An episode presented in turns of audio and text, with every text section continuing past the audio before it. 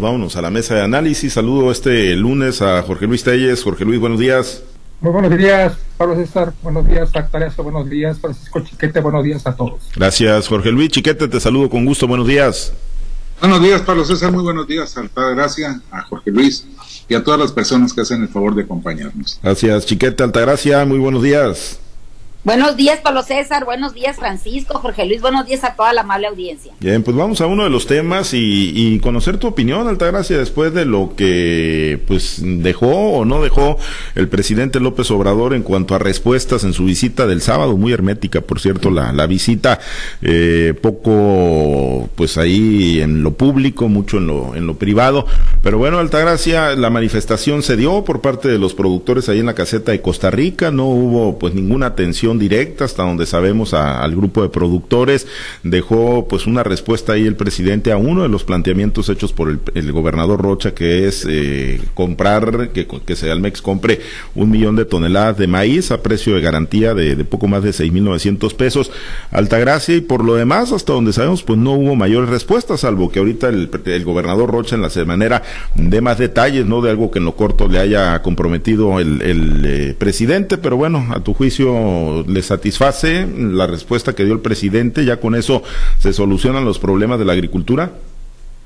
No, bueno, eh, la visita del presidente y el anuncio que hizo de la compra de un millón de toneladas al precio de 6.965, sin duda que es un crecimiento importante y, es un es un apoyo muy muy eh, muy directo a lo que es la cosecha de Sinaloa, ¿no? El, el que Segalvex haya pasado de comprar 370 mil toneladas a un precio de, de, garantía a comprar ahora un millón de toneladas, sin duda que es un es un, una despresurización muy importante, disecan el mercado. ¿Por qué?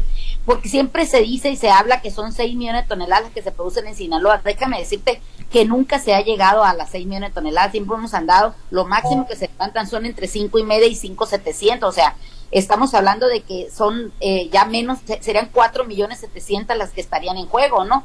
Ahora, de esas 4 millones 700 por la libre, es decir, los, los agricultores le, venden a los compradores que vienen, eh, que llamados betanias o que le llaman esas jaulas que se llegan a, a, vender ahí, a, a, comercializarse ahí a la orilla de la parcela, hasta un millón cuatrocientas mil toneladas. Entonces estamos hablando que este maíz no tendría por qué venderse por debajo de las seis millones, de, de los seis mil novecientos sesenta y cinco, porque es un precio que ya lo tenemos, un precio que no tenemos que pagar ninguna cobertura para poder accesar a él. Lo único que sé que es como siempre tenemos que tener nuestros documentos en regla porque estaríamos haciendo uso de un recurso público para la compra de estas toneladas. Aquí lo que estamos esperando los productores es que se abran las reglas de operación, que se nos digan qué centros de acopio se podrá comercializar este maíz para poder estar en condiciones de cumplir con la documentación y sobre todo este recibir este precio que para a todas luces es un precio que jamás habíamos tenido por parte del gobierno. O sea, este es un, un, un logro cumplido a medias si tú quieres todavía porque no tenemos otras cosas que estamos pidiendo.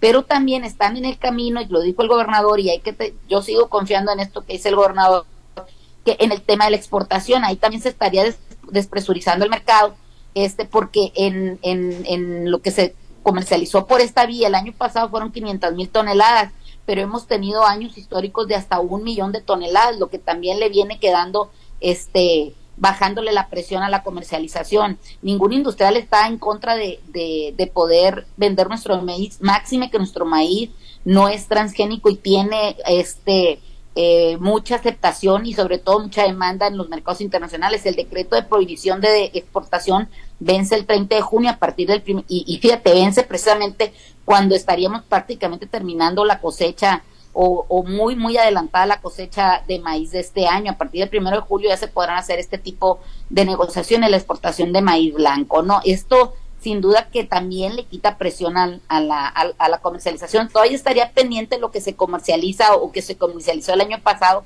con la agricultura por contrato, que serían 3.2 millones de toneladas, pero eh, este, estas normalmente las adquieren la industria de la masa y la tortilla, la, industria pecuaria, la, la, industria del almidón y la industria química, o sea, son los maíces que están contratados. Ahí es donde todavía estamos en, el, en, en, esa especie de incertidumbre, pero eh, también está comprometida eh, la negociación con estos industriales para el tema de, comercializarse en los mismos niveles del año pasado, porque una de las cosas que, que siempre nos inhibe el poder pedir un precio más elevado es porque siempre se dice que va a impactar en, la, en, la, en lo que es el precio del consumidor final, en este caso la tortilla. Hay que recordar que el año pasado eh, el precio de la tortilla ya, ya se impactó a siete mil pesos con el maíz que nos compraron el año pasado, entonces no tendría, no tendría ese problema. Aquí lo que me, me, me tiene a mí todavía este, con una cierta este, incertidumbre es saber a cómo vamos a, a vender lo otro, si es cierto,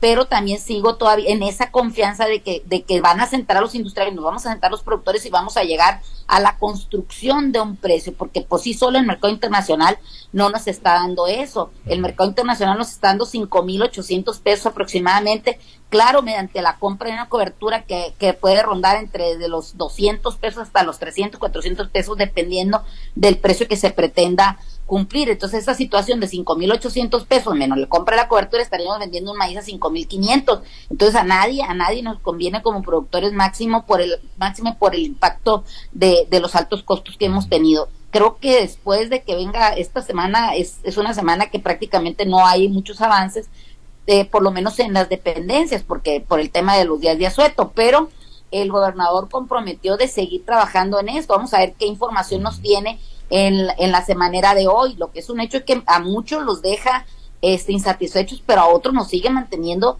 la confianza de poder seguir trabajando en la construcción de este famoso precio. Pues la, manifestación a algunos les, les satisfació, les satisfizo y a otros no los no, no los llenó de, de esa algarabía que muchos presumen. Hemos visto otras este manifestaciones defendiendo el precio con mucha más participación, con mucha más este voz. Hoy se hizo mucho ruido, quiero decirlo, en, en, grupos en, en la prensa, se hicieron ataques personales a tales y cuales este eh, dirigentes o a tales y cuales este diputados, funcionarios, y entre ellos se hizo una, una especie de, de mitote grande, pero que en realidad no tenía el, el por qué, el problema lo teníamos todo, incluso la manifestación terminó antes de que llegara el presidente de la República, antes de tener una, una respuesta y antes de tener, antes de, de, de nada ya se había lanzado una especie de advertencia donde se radicali- radicalizarían las acciones. Todos sabíamos que el presidente no iba a ir a la,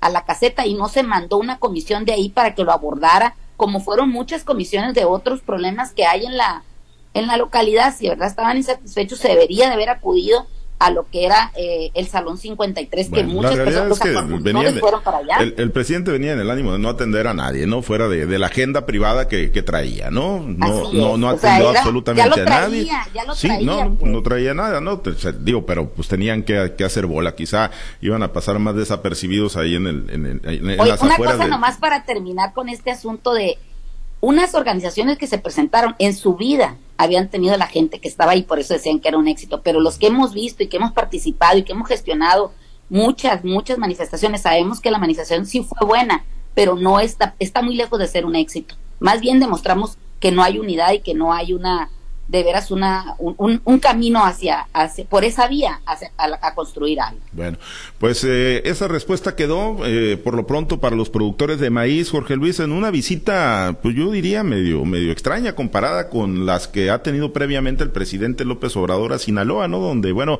hay más apertura, hoy fue 100% privada, eh, en el Salón 53, el Banco del Bienestar, evaluación, servidores de la Nación, el gobernador, no se, se dieron a conocer los discursos, solo, algún, solo algunas gráficas, no inauguró el puente del Quelite en el sur del estado del presidente, le dejó ahí la chamba al gobernador Rocha que luego posteó un video. ¿Qué, sabor de boca te deja la, visita al presidente López Obrador, Jorge Luis? Yo en lo personal quisiera terminar con, con Altagracia para no quedarme con, la duda. Yo sé que ya sabe la respuesta. Yo había estado leyendo, escuchando que el precio del millón de toneladas de maíz se iba a comprar bajo dos condiciones. Una, que iba a beneficiar exclusi- exclusivamente a productores con 5 hectáreas y que no fueran a producir más de 30 toneladas de maíz. Eso, No sé si eso, ¿Qué No, tan no. sea? es una es una información este equivocada. Desde el año pasado con el programa especial de los apoyos que se dieron para la compra y adquisición de coberturas y para este año también para la compra de, de estas toneladas de maíz se va a aplicar el mismo criterio, 50 hectáreas por productor, hasta 50 hectáreas por productor y no más de 600 toneladas y que sus predios sean predios elegibles, o sea, que tengan la documentación comprobatoria, porque eso también ha sido mucho, mucho tema de golpeteo. La gente dice, no me pagan las coberturas, no me pagan los apoyos, pero es porque sus expedientes de alguna manera tienen alguna inconsistencia o, o, definitivamente no son elegibles porque hay muchas tierras aquí en Sinaloa que están a nombre de muertos, que están a nombre que no tienen su documentación en regla y por lo tanto o, exceden la, la, cantidad de las 50 hectáreas. Entonces, por eso es que mucha gente no alcanza a, a obtener este tipo de, de beneficio, ¿no? También hay que decirlo, hay errores por parte de la autoridad y dejan por fuera gente que sí tiene este derecho, pero a la mayoría siempre se les ha pagado y, te lo puedo, te lo puedo este eh, eh, reiterar desde, desde toda la vida que tengo muchos años ya en la actividad agrícola y muchos años armando expedientes para, para los propios este proyectos familiares que tenemos nosotros. Siempre, siempre hemos trabajado en el tema de tener la documentación a tiempo y correcta para poderse elegir. Si no pasas de eso, jamás vas a tener un apoyo. Te hacemos lo más difícil, producir, y a la hora de hacer un expediente se, se nos complica o, o, nos da o nos fastidia. Bien. Chiquete, ¿qué sabor de Ya, ya cambia cambia las cosas, no muy diferente lo que dice Altagracia, las informaciones que estaba manejando en el sentido de que únicamente 5 hectáreas y máximo 30 toneladas de maíz. Entonces, bueno, pues esto ya clarifica mucho las cosas. Yo le creo a Altagracia más que al lo otro que leí por ahí. Sí, y esperar, pues las letras chiquitas no se tendrán que definir eh, todavía las, las reglas, ¿no? Para la comercialización, si es en función de la adquisición de este millón de toneladas a través de Segalmex. Chiquete, pues eh, la visita del presidente, pues eh, atípica comparado a las que venía realizando al estado de Sinaloa. Sí, y no solo al estado de Sinaloa, ¿no? En, en, todo el país, en general, las, las visitas de López Obrador eran ostensiblemente abiertas, era una característica que él les daba pero mira, no se puede decir que sea consecuencia de lo de Chihuahua, pero, pero pues en buena medida yo creo que sí lo, reconsideraron. En Chihuahua se les atravesaron los migrantes, le reclamaron la, la, situación de Ciudad Juárez y el presidente, pues como ocurre siempre, lo que hizo fue acusar a los manifestantes de que estaban enviados por la gobernadora, que es del PAN.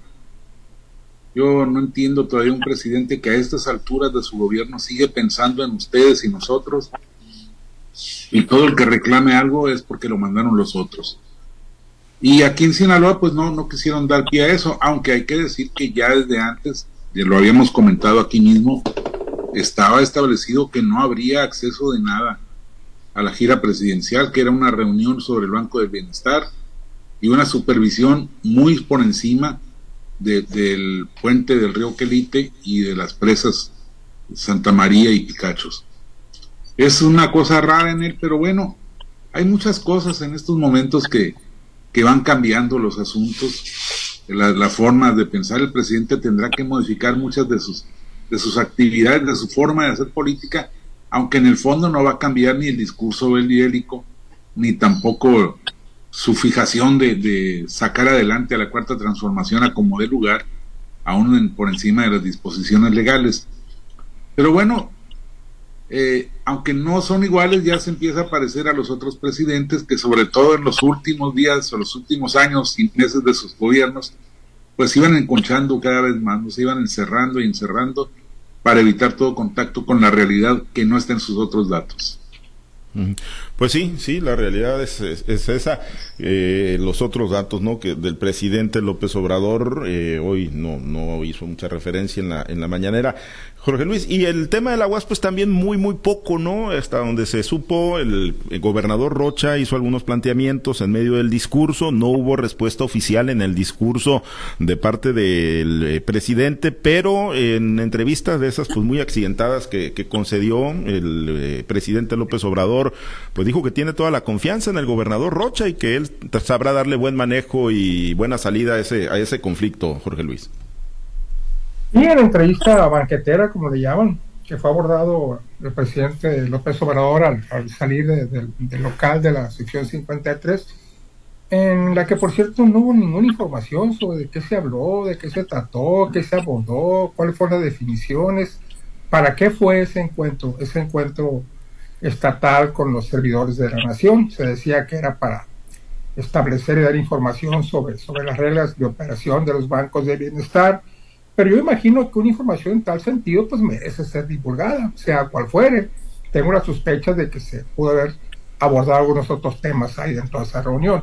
A la salida del presidente López Obrador, en, los dos temas le da su respaldo a Rocha. Si, si, si son muy exigentes, diremos que no es un respaldo así, un cheque al portador, pero bueno, sí, él en, lo referente a la universidad y, y, a las auditorías, él expresó su apoyo al gobernador y aseguró que Rubén, Rubén, Rocha Moya va a, va resolver el problema con diálogo, sin permitir la corrupción, pero también con respeto a la autonomía. En el caso de, del Paz y la posible alianza con, con, Morena, pues dijo que el gobernador resolvería eso. Estamos hablando de ya de la elección del 2024. Había que puntualizar aquí pues que una elección de Morena con el Paz tendría que ser únicamente a nivel local, no pues a nivel federal, porque el Paz es un partido un partido estatal, de tal modo que únicamente serviría para las elecciones para presidentes municipales y diputados locales. Y bueno, una alianza, una alianza de facto con Morena para la elección federal, porque el hecho de que Morena no vaya, que, el PAS no tenga candidatos no quiere decir que los simpatizantes del PAS no vayan a votar por los candidatos a diputados, senadores y presidente. Claro que van a votar, pero, pero van a votar por otros partidos, evidentemente, quizás por Morena, quizás por el partido que les pide su gana, pero pues se supone que lo harán por Morena y más si es Adán Augusto López. La, el pacto anterior del 2021 lo firmaron Mario Delgado y, y, y Héctor Melesio No pelaron, a no pelaron al candidato a gobernador que era Rubén Rocha Moya. El pacto del 2021 no lo firmó Rubén Rocha, que es el candidato lo firmó Mario Delgado y lo firmó Héctor Melesio Cuenojeda, que en ese entonces era el presidente del comité estatal del partido sinaloense. Y, ahí fue donde se acordó pues todo lo que le iba a corresponder a, a este al PAS eh, eh, por la alianza que, iba a hacer con, con Morena para, para, las elecciones locales de 2021. ahora es diferente, ahora Rocha Moya ya no es candidato, ahora es el gobernador de hecho es el jefe político del PAS aquí en Sinaloa. Entonces, cualquier alianza la va a hacer él. Y ya le dio el espaldarazo el presidente, le dijo que esa alianza entre Morena y la posible alianza entre Morena y Paz la tendría que, resolver, que resolver Rocha, que tenía la capacidad y la facultad para hacerlo. Entonces, en los dos temas, en el tema de la UAS y en el tema del partido sinaloense, un espaldarazo del presidente si ustedes quieren, no fue así categóricamente ni concluyente, pero sí, sí, sí se advierte a leguas que, fue un espaldarazo al gobernador en los dos casos, en el tema de la UAS y en el tema de, de, cómo quedará la alianza con el PAS. Yo veo muy difícil que el PAS haga una alianza con Morena para la elección federal y aquí a nivel local vaya solo si es que el gobernador no quiere esa alianza con el PAS para las elecciones de, 2021. Bien, bueno, nos eh, vamos a despedir para irnos a la semanera del gobernador Rocha. Nosotros seguimos recopilando más datos sobre esto que, que pues, nos reportan en la ciudad de Los Mochis. Chiquete, excelente inicio de semana. Buen día y saludos al árbitro que compraron. Gracias. Un empate, hombre. ¿Cuál compramos? Hombre, ya los ah, tenemos. Fue gratis. No, no, pues tenemos membresía con todos, pues, o sea, es, ah, una suscripción ya permanente. Gracias, Altagracia, excelente día. Pues hay que ver las conclusiones de lo que pasó ahorita en Mochi, hay que ir al, gobernador Rocha. Sí, efectivamente. Que tengan excelente día. Gracias, Jorge Luis, excelente día. Buenos días para todos.